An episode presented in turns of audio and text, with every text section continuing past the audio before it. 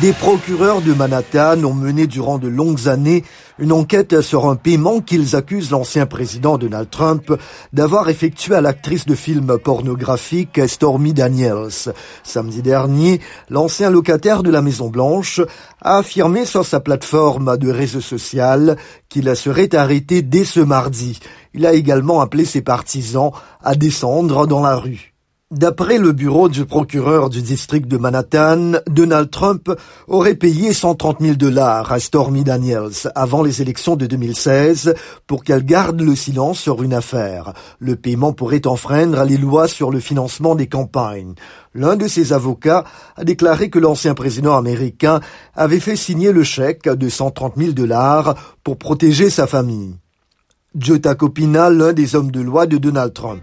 Il a fait cela avec des fonds personnels pour éviter que quelque chose de fou ne sorte en public, mais aussi embarrassant pour lui-même, sa famille et son jeune fils. Donald Trump a déjà fait part de sa candidature à l'élection présidentielle américaine de 2024, même sur fond de cette affaire qui défraie la chronique en ce moment aux États-Unis. Les réactions sont légion.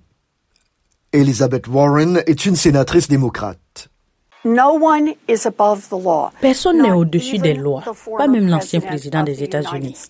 Et s'il y a eu une enquête, cette enquête devrait être autorisée à avancer de manière appropriée.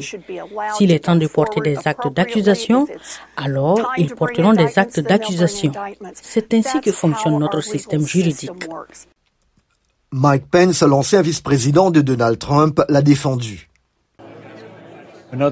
Il s'agit d'une autre poursuite à caractère politique dirigée contre l'ancien président des États-Unis.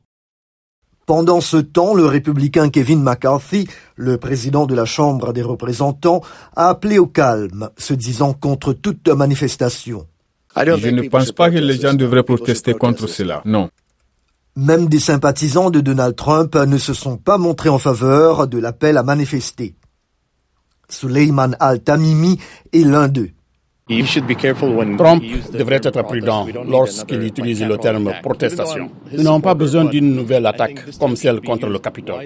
Même si je suis son partisan, je pense que ce terme doit être utilisé à bon escient car il pourrait s'aimer le chaos.